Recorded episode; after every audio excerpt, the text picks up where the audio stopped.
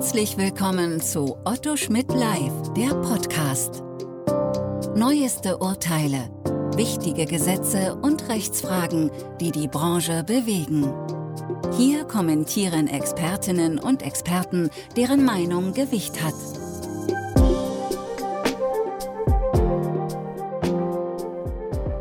Mein heutiger Gesprächspartner Heinrich Schürmann ist Vorsitzender Richter eines Familiensenats beim Oberlandesgericht Oldenburg gewesen, Vorstand des Deutschen Familiengerichtstags und, und das ist für uns heute wesentlich, langjähriges Mitglied der Unterhaltskommission des Deutschen Familiengerichtstags und einer der Berichterstatter für die Düsseldorfer Tabelle 2022. Heinrich Schürmann ist, untypisch für einen Familienrechtler, ein exzellenter Kenner des familienrechtlich relevanten Sozialrechts.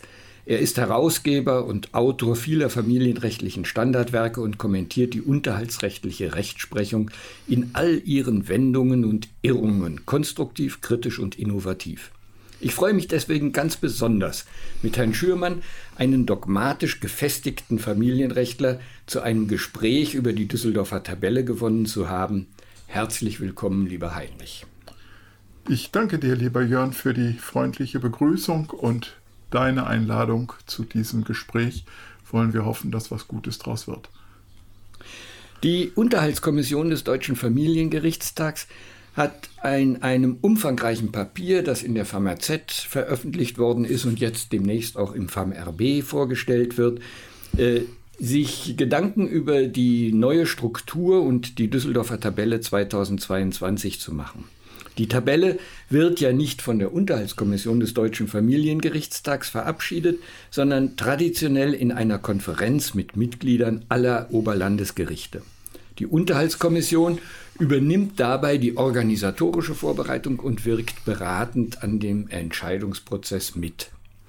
Ja, und dieser Aspekt erscheint mir durchaus wichtig, denn die Tabelle und die Leitlinien sind ja letztlich nur Hilfsmittel für die Rechtsanwendung Sie bieten ein Gerüst, um die vielen unbestimmten Rechtsbegriffe des Angemessenen und der Billigkeit im Interesse einer möglichst gleichförmigen Rechtsprechung auszufüllen. Die Entscheidung über die Vorgaben, die dabei gemacht werden sollen und wie diese praktisch umgesetzt werden, das fällt allein in den Verantwortungsbereich der Rechtsprechung und da hat die Unterhaltskommission allenfalls mitzuwirken bei der Beratung, aber nicht bei der Entscheidungsfindung. Noch vor der Veröffentlichung des Papiers hat es bereits bei Hefam einen empörten Aufschrei gegeben. Hefam ist ein sehr kompetenter, kostenloser Newsletter der hessischen Familiengerichtsbarkeit, der jedem Familienrechtler eigentlich nur wärmstens empfohlen werden kann, weil darin nicht nur die hessische Familienrechtsprechung, sondern insbesondere auch die BGH-Rechtsprechung brühwarm, kompetent und streitbar aufbereitet wird. Doch bevor wir zum, zur Kritik an dem Papier kommen, wollen wir es kurz, kurz darstellen. Warum gibt es denn jetzt schon wieder eine neue Düsseldorfer Tabelle? Und wie kommt man eigentlich zu den Zahlen der Düsseldorfer Tabelle? Nun, wann gibt es eine Düsseldorfer Tabelle? Neu, immer dann, wenn der Gesetzgeber die Mindestunterhalte durch Verordnung neu festlegt. Das sollte eigentlich nach dem ursprünglichen Konzept alle zwei Jahre geschehen. Es hat sich aber eingebürgert, dass dieses im Gleichklang mit der Anhebung der Regelbedarfssätze jährlich äh, geschieht und immer für zwei Jahre veröffentlicht wird. Wir bekommen also jedes Jahr jetzt eine neue Düsseldorfer Tabelle, denn der Mindestunterhalt in der Düsseldorfer Tabelle ist gleichzeitig die Grundlage für alle anderen Zahlen, die in dieser Tabelle stehen. Wie kommt man an diese Zahlen? Man kommt darüber über den Existenzminimumbericht, der alle zwei Jahre erstellt wird, eigentlich für steuerliche Zwecke, der sich aber bei seiner Bemessung an dem existenznotwendigen Bedarf von Erwachsenen und Kindern orientiert. Und das ist die Grundlage aller Daten in der Düsseldorfer Tabelle. Was der Gesetzgeber nicht festlegt, ist die Höhe der Steigerungsraten in der Tabelle, da werden wir später nochmal zu kommen, und auch nicht die Abstufung der Einkommensgruppen, denn auch das sind zwei Parameter, die nachher bei höheren Bedarfen eine Rolle spielen. Die Unterhaltskommission schlägt nun vor, die Düsseldorfer Tabelle wachsen zu lassen. Der Bundesgerichtshof hat nämlich in einem Beschluss aus dem Jahre 2020 die Erweiterung der Tabelle nach oben angemahnt. Reichen die ausgewiesenen Bedarfssätze in den Einkommensstufen 10 eigentlich nicht aus, um den Kindern einen angemessenen Lebensunterhalt zu verschaffen? Eigentlich schon. Aber mit dem Vorschlag greift nun die Unterhaltskommission die Rechtsprechung des BGH auf, der diese Fortschreibung der Tabelle befürwortet hat. Infolge dieser Entscheidung gab es schon erste Berechnungsmuster und angesichts dieser Entwicklung muss sich die Düsseldorfer Tabelle letztlich auch zur Bemessung des Unterhaltsbedarfs bei höheren Einkommen verhalten, nicht nur abstrakt, so wie es bisher der Fall ist, sondern im Sinne eines einheitlichen Maßstabes ein Grundgerüst vorgeben. Sachlich sehe ich dafür eigentlich keine Notwendigkeit, zumal die bisherige Einkommensobergrenze von 5.500 Euro schon mehr als 90 Prozent aller Einkommen abdeckt, es also nur noch um einen verhältnismäßig kleinen Teil geht, der überhaupt oberhalb dieser Tabelle Grenze eine Rolle spielt in der Rechtsprechung. Aber auch wenn die Praxis regelmäßig anders verfährt und sie die Tabelle gesetzgeberisch anwendet, bleibt es dabei. Die Düsseldorfer Tabelle selbst ist kein Gesetz. Kein Kind ist gehindert, einen höheren als den in der Tabelle ausgewiesenen Bedarf geltend zu machen. Es muss nur begründet werden. Und hier hat es die Rechtsprechung doch in der Hand, keine unüberwindlichen Hürden bei der Darlegung oder bei der Begründung abweichender Entscheidungen zu errichten. Nun ist aber der Ankereffekt vorgegebener Zahlen erfahrungsgemäß sehr groß. Es ist einfach zu verführerisch, die einmal berechneten Tabellenwerte unkritisch zu übernehmen. Das tut natürlich wenn, wenn ich da kurz mal äh, äh, eingreifen kann, das tut natürlich die erstinstanzliche Gerichtsbarkeit sehr gerne, weil die sind zeitlich überlastet und greifen einfach zur Tabelle und sagen, ich mache mir keinen Kopf darum, äh, ob das Kind nun also äh, noch besonders teure Tonschuhe braucht, ich ne, nehme die Tabellensätze und damit Schluss. Wer muss eigentlich dafür sorgen, dass das aufgebrochen wird? Auf dafür sorgen muss eigentlich die obergerichtliche Rechtsprechung, indem sie bereit ist, auch nicht übermäßige Begründungsaufwand zu fordern, wenn abweichende Maßstäbe im konkreten Einzelfall angelegt werden. Die Scheu der Gerichte in der ersten Instanz, die natürlich eine hohe äh, Arbeitslast zu tragen haben, kommt ja auch daher, dass von ihnen ein erheblicher Begründungsaufwand erwartet wird, wenn sie sich nicht an diese Vorgaben halten wollen im Einzelfall. Zwingend ist das aber nicht. Und wie soll nun die Fortschreibung der Tabelle äh, über die bisherige Höchststufe erfolgen? Da sitzen wir und rätseln, wie gestaltet sich der Bedarf bei hohen Einkommen. Man weiß es eigentlich nicht.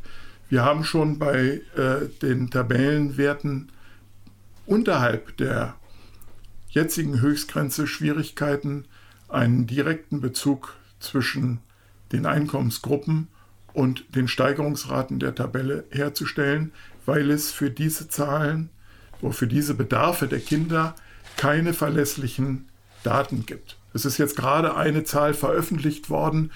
Der durchschnittliche Bedarf eines Kindes beträgt nach den Erhebungen des Statistischen Bundesamtes rund 780 Euro im Monat. Dies bezieht sich aber auf Bedarfe, die schlicht und ergreifend im Hartz-IV-Niveau sich bewegen, ebenso wie Bedarfe in der Spitze. Es ist ein rein arithmetischer Durchschnittswert, der ohne Kenntnis über die Verteilung keinerlei Aussagekraft hat, wie sich diese Bedarfe darstellen. Und es wird noch einmal schwieriger, wenn man jenseits der 5500 Euro, was ja noch im Vorstellungsfeld äh, der im Familienrecht Tätigen liegt, in Regionen vorstößt, die weit höhere Einkommen haben. Der zweite Punkt, der auch mit eine Rolle spielt, je höher das Einkommen ist, umso größer ist auch der Gestaltungsspielraum und auch das Gestaltungsrecht der Eltern.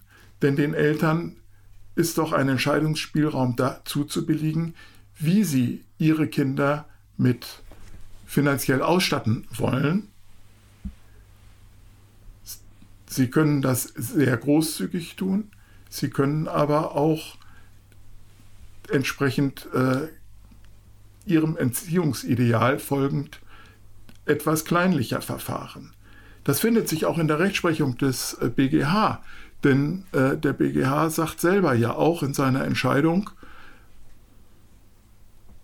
der kindliche Bedarf ist nicht als ein bestimmter Anteil vom elterlichen Einkommen zu bemessen und er spricht von der Funktion des Kindseins und dahinter steht eben das elterliche Erziehungsrecht.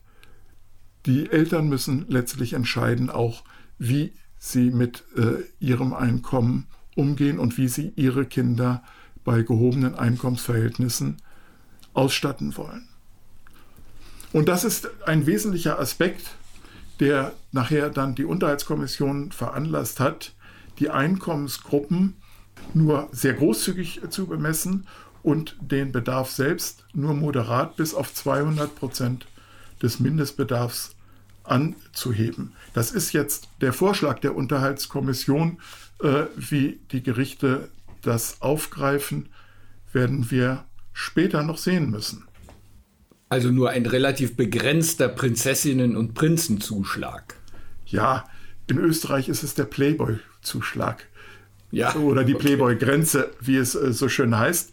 Äh, das heißt, es gibt ein Gerüst, das es ermöglicht, äh, eben wie in den anderen äh, Einkommensgruppen auch, Pauschalen geltend zu machen. Aber gerade die großzügiger bemessenen Einkommensgruppen bieten auch einen Anreiz dafür, dass man äh, individuell genauer hinschaut und sich überlegt, ob diese pauschalen Empfehlungen der Rechtsprechung auch im Einzelfall passen oder ob hier nicht doch ein anderer Maßstab angelegt werden soll. Der zweite Aspekt der großzügiger bemessenen Einkommensgruppen ist auch, dass die Tabelle nicht uferlos ansteigt. Die bisher veröffentlichten Vorschläge enden bei 20 oder sogar mehr Einkommensgruppen, wobei die zweite Hälfte oder alles, was über zehn Einkommensgruppen hinaus geht, einen letztlich verschwindend geringen Teil von Fällen, es sind praktisch weniger als 5% betrifft. Und die Gerichte sollten zurückhaltend sein, in einem Bereich, in dem sie selbst über keinerlei Erfahrungen verfügen, Vorgaben zu machen, die dann wieder, und dann sind wir beim Anfang, quasi gesetzesgleich schlicht für alle Fälle umgesetzt werden. Also ein typisches Oberschichtproblem, das hier versucht wird zu lösen. Äh, nun ein anderes Thema, was äh, seit Jahren eigentlich heiß umkämpft ist, äh, die vierte Altersstufe. Die Unterhaltskommission scheint keine Freundin der vierten Altersstufe zu sein. Schon bei der letzten Beratung wurde dies höchst kontrovers diskutiert und erregt, wie man äh, bei Hefam nachlesen kann, immer noch die Gemüter. Was ist da eigentlich das Problem? Das Problem liegt in der Geschichte der Düsseldorfer Tabelle. Man muss also schon sehr weit äh, zurückgehen, um das Problem äh, zu verstehen. Die ersten Düsseldorfer Tabelle ging bis zum 25. Lebensjahr und legte Bedarfssätze fest. Seit 1973 gibt es aber nur noch Vorgaben für die bis 18 Jahre alten Kinder. Das hat sich nachher in der Regelunterhaltsverordnung auch so als Maßstab verfestigt und wurde lange Zeit praktiziert. Für ältere Kinder galt wie bisher schon für die Gutverdienenden die besonderen Maßstäbe des Einzelfalles. Nun muss man auch die Zeit sehen, in der das äh, festgelegt worden war. Dies war die Zeit, in der eine langjährige Schulausbildung eher die Ausnahme war. Abitur machten 10, 15 Prozent aller Kinder. Die meisten Kinder waren schon längst mit 14, 15 oder 16 in der praktischen Berufsausbildung verfügten über eigenes Einkommen. Das heißt, die Rahmenbedingungen waren völlig andere. Und für die Fälle, in denen der Unterhaltsbedarf für über 18-jährige Kinder festgelegt werden musste, da behalf sich die Rechtsprechung damit, dass sie den Bedarf der 18-Jährigen um die Differenz zur vorherigen Altersstufe äh, aufaddierte und das Modell wurde später einfach rechnerisch umgesetzt und als vierte Altersstufe in die Düsseldorfer Tabelle übernommen. Dieses Zahlengeflecht passte deshalb ganz gut auch in die übrigen Rahmenbedingungen, weil der Regelbedarf oder der Regelunterhalt und später der Regelbetrag bewusst niedriger gestaltet waren als das sozialrechtliche Existenzminimum. Das heißt, die, der Gesetzgeber hatte von vornherein auch die immer begrenzte Leistungsfähigkeit bei den geringen Einkommen mit im Blick und nahm das als Maßstab. Dies änderte sich jedoch in dem Augenblick, als 2008 der Maßstab nicht mehr ein an der Leistungsfähigkeit orientierter niedriger Betrag den Ausgangspunkt bildete, sondern, so wie ich es eingangs erörtert hatte, das tatsächliche Existenzminimum den Grundbetrag bildete und nunmehr die Methode, einfach die Differenz zwischen der zweiten und der dritten Altersstufe aufzuaddieren, nicht mehr zu der Bemessung des Bedarfs der minderjährigen Kinder passte. Es kommen, wenn man dieses umsetzt und den anteiligen Wohnkosten herausnimmt, Bedarfssätze für volljährige Kinder, die inzwischen den Lebensbedarf eines alleinstehenden Erwachsenen erreichen. Und das ist gemessen an dem, was diesen Bedarf ausmacht, schlicht und ergreifend nicht mehr im System der jetzigen Bemessung der Bedarfe zu verankern. Das wäre vielleicht alles auch noch akzeptabel, wenn man wie früher es mit Kindern zu tun hätte, die sich selbst schon in der Berufsausbildung befinden und über eigenes Einkommen erzielen. Das ist aber ja in der Praxis gar nicht der Fall, sondern der Hauptanwendungsbereich sind die volljährigen Schüler. Das heißt, die weiterhin die Schule besuchen und für die bis zum 21. Lebensjahr ein Gleichrang mit den minderjährigen Geschwistern besteht und die bei den Eltern auch eine gesteigerte Unterhaltspflicht im Mangelfall auslösen. Das heißt, hier entsteht eine äh, Schieflage im Gesamtsystem und wenn man die bekannten Zahlen methodisch umsetzt, kommt man dazu, dass der Bedarf volljähriger Schüler jedenfalls nicht höher sein kann als der Bedarf, der bereits in der dritten Altersstufe zugebilligt wird.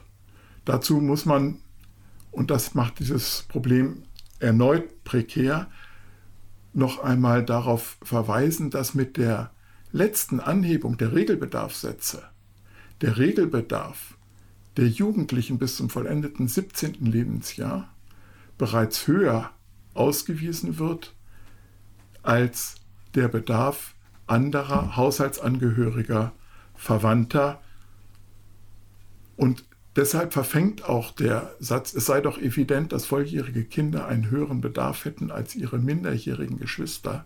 Der verfängt nicht mehr, denn die Rahmendaten, die dahinter liegen bei der Bemessung des existenznotwendigen Bedarfs, haben genau das Gegenteil gezeigt. Das heißt, eigentlich sind die Bedarfssätze heute schon äh, zweifelhaft, äh, um es vorsichtig auszudrücken. Ja, man kann selbst ohne die Problematik der vierten Altersstufe. Also ich denke, äh, die Bedarfssätze in den ersten drei Altersstufen bei allen Unschärfen, die bei solchen Berechnungen auftauchen, sind nicht völlig lebensfremd. Das kann man im Detail äh, untersuchen und in Modellrechnungen modellieren.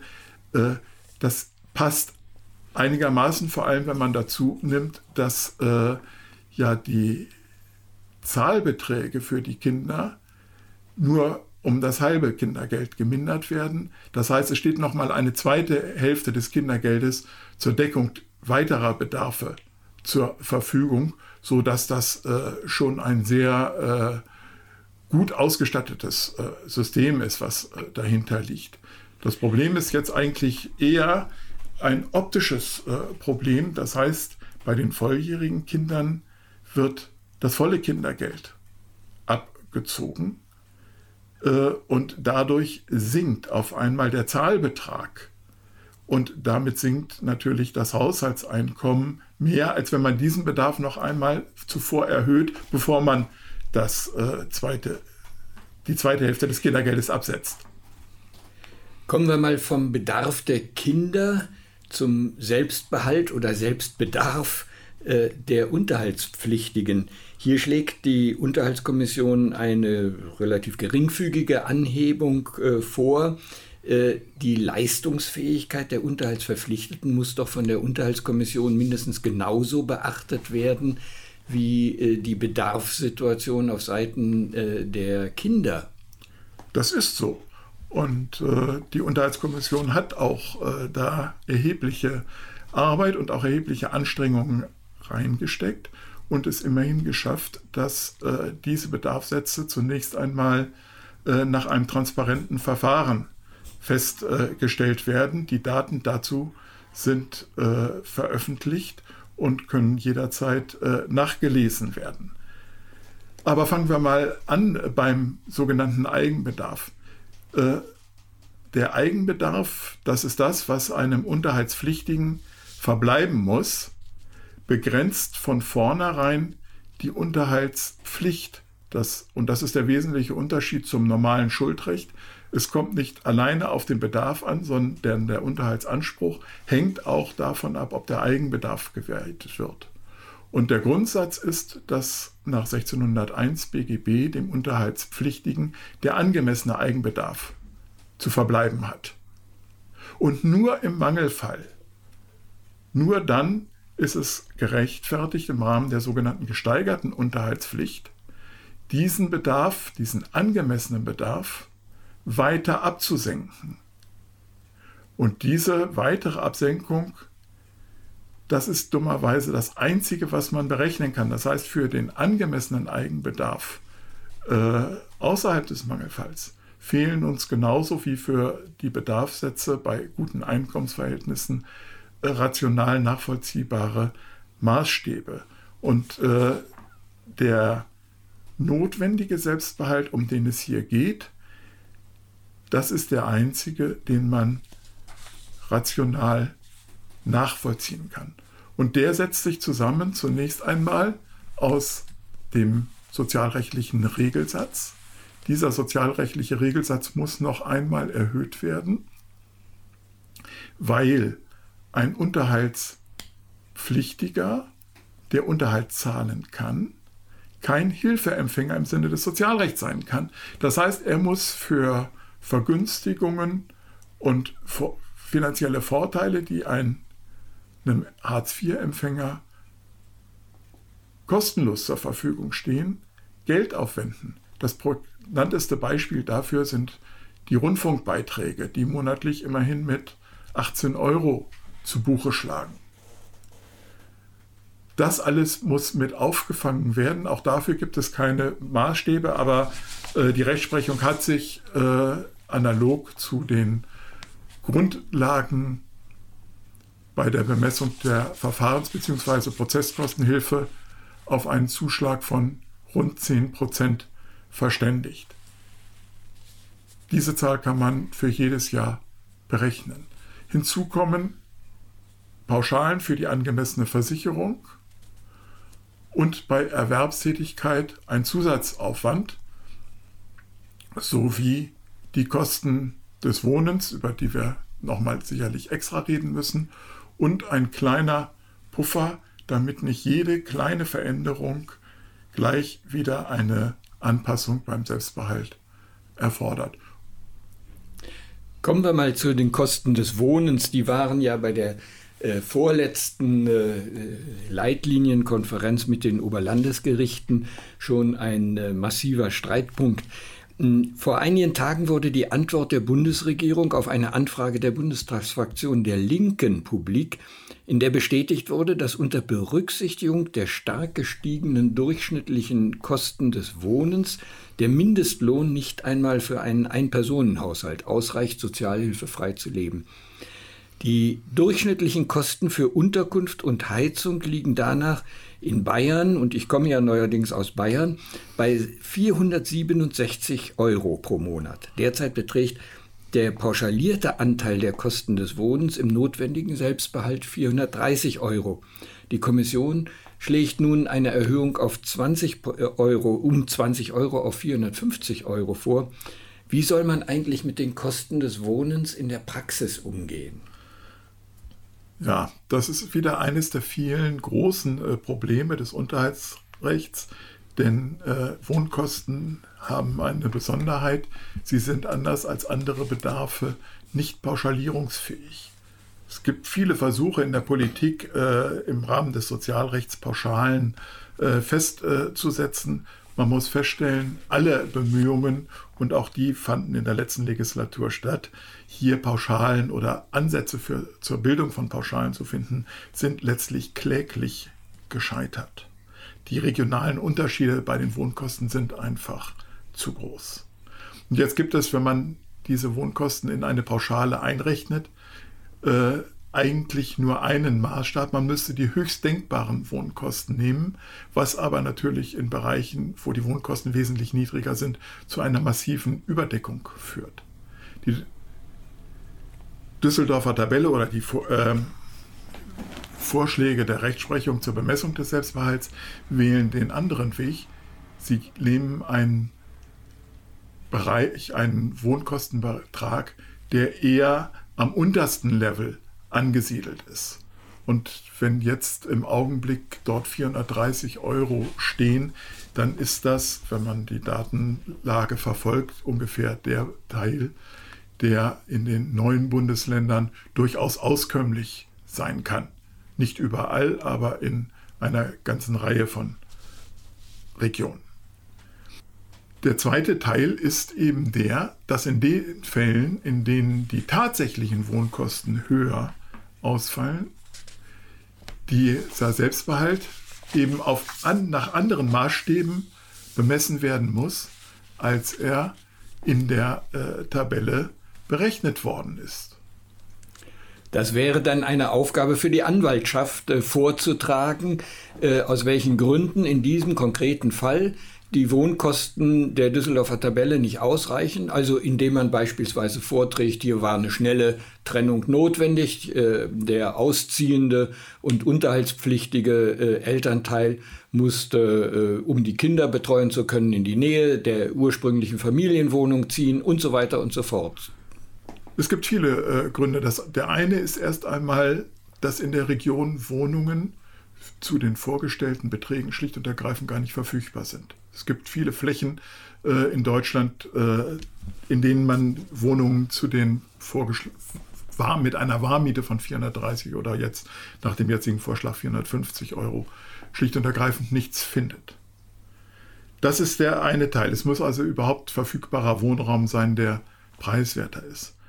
Es ist aber äh, genau der Punkt, das heißt zu sagen, das, was hier an tatsächlichem Mietaufwand anfällt, das ist das in der hiesigen, auf dem hiesigen Wohnmarkt der angemessene Betrag, den ich zahle. Und wenn ich eine angemessene Wohnung miete, gibt es keinen Grund zu sagen, ja, aber es könnte doch noch eine billigere Wohnung geben. Das ist nicht der Maßstab, sondern der Maßstab ist, ist die gemietete, tatsächlich bewohnte Wohnung angemessen. Und wenn das der Fall ist, dann muss man äh, auch akzeptieren, äh, dass die Beträge abweichen von den Pauschalen, die äh, in der Tabelle festgelegt werden. Eigentlich wäre, okay. ja, vielleicht doch noch ein Satz dazu, Jörg. Ähm, ja, geil. Es äh, wäre eigentlich sachgerecht, äh, die Wohnkosten vom übrigen Lebensbedarf komplett zu trennen. Das wäre der methodisch saubere Weg. Äh, die Tabelle verfährt traditionell anders und das hat, das muss man an dieser Stelle auch einmal fairerweise sagen, einen gewissen Charme auch für sich. Denn diese äh, Methode führt dazu, dass in den Fällen, in denen der Unterhaltspflichtige nicht alleine lebt, sondern mit anderen Angehörigen zusammen in einem Haushalt lebt, man sich mühsame Berechnungen erspart, welcher Wohnkostenanteil nun auf den Einzelnen entfällt. Das ist äh, der Punkt, äh, in dem diese Pauschalierung tatsächlich auch dann zu einer Vereinfachung führt. Und äh, dabei soll es jedenfalls nach den Überlegungen der Unterhaltskommission auch bleiben. Der zweite Punkt, auch das noch zur Ergänzung bei der Frage nachrechnen, überlegen. Wir schlagen eine Anhebung um 20 Euro vor. Das beruht nicht darauf, dass wir höhere Mieten, höhere Kaltmieten äh, zugrunde legen, sondern das ist sozusagen der vorauseilende Gehorsam, weil wir durch die CO2-Abgabe mit steigenden Energie- und Wohnnebenkosten rechnen müssen. Und nur dieser Aspekt hat äh, die Kommission veranlasst, hier noch einmal äh, eine äh, leichte Erhöhung bei den Wohnkosten pauschal einzupreisen, weil diese Kosten kommen ab nächstem Jahr mit Sicherheit auf die Mieter zu. Kommen wir noch ganz kurz bitte, weil wir schon äh, relativ zeitlich lang uns unterhalten, zur Frage des äh, nachehelichen Unterhalts oder des äh, Gattenunterhalts. Äh, da gibt es im Moment die Gretchenfrage, äh, nämlich ein Zehntel Abzug als Arbeitsanreiz, ein Siebtel Abzug oder überhaupt kein Anreiz. Äh, das äh, wurde, letzteres wurde mal im Deutschen Familiengerichtstag in einer Arbeitsgruppe diskutiert, aber dann mehrheitlich doch abgelehnt. Hm, was sagt die Kommission jetzt dazu? Der Bundesgerichtshof hat in einer Entscheidung aus November 2019 äh, Bedenken am Siebtelabzug geäußert. Und nun, wie reagiert die Kommission? Ja, Lass mich einfach mal mit einer Gegenfrage antworten. Warum soll man ein System verändern, das seit Jahrzehnten sich bewährt hat, akzeptiert ist, wenn man so etwas macht? Man muss an keinem System festhalten, braucht man aber dafür gute Gründe. Und dieses, ich greife mal den Begriff auf, Anreiz Siebtel, hat in der Unterhaltsrechtsprechung eine sehr große Symbolwirkung. Die Beträge mögen vielleicht sogar im Einzelfall gering sein, aber die Symbolwirkung ist erheblich. Und ich habe bisher keine neuen Gesichtspunkte gelesen in der gesamten dazu publizierten Literatur, die einen sachlichen Grund dafür bieten, hiervon abzuweichen. Der BGH hat zwar noch einmal erneut sein altbekanntes Argument aufgegriffen, es sei zwischen dem pauschalen Erwerbsaufwand und dem erwerbstätigen Bonus zu differenzieren, aber das kann der Grund ja nicht mehr sein, denn diese Differenzierung hat die Düsseldorfer Tabelle schon 1980 vollzogen und der Bonus von ein Fünftel wurde in einen pauschalen Erwerbsaufwand von 5% und das Anreizsiebtel aufgespalten. Das heißt, alles das, was äh, die Rechtsprechung bisher dazu angeführt hat, ist in der Praxis auch so entsprechend umgesetzt worden. Bei der Bemessung solcher Boni gibt es kein richtig oder falsch. Entscheidend ist, wie heißt es so schön, was hinten herauskommt. Das heißt, das Ergebnis muss angemessen sein. Und da ist der Bonus nur ein Aspekt. Der zweite Aspekt, das ist äh, bei jeder Anteilsberechnung immer die entscheidende Frage, von welcher Bemessungsgrundlage nehme ich denn diesen Bonus überhaupt?